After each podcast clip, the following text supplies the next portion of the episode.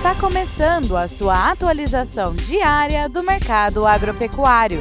Fique agora com o Agro no Instante, da Scott Consultoria.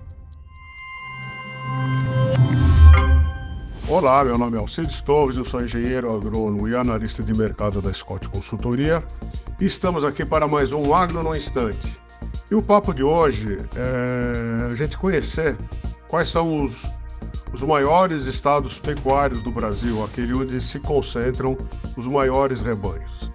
E o, e o Mato Grosso desponta com 14,9% do rebanho nacional, aí vem o Pará com 10,6%, depois vem Goiás com 10,4%, em seguida Minas Gerais com 9,8% e finalmente o Mato Grosso do Sul com 7,9%.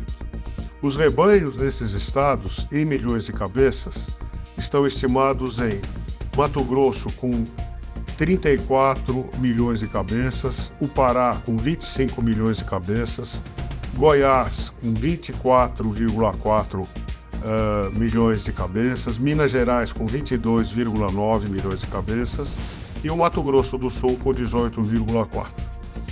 São os números arredondados, grosseiros, mas é mais ou menos essa classificação dos, do, dos estados com, maior, com os maiores rebanhos bovinos do país. É isso aí, bons negócios e até breve.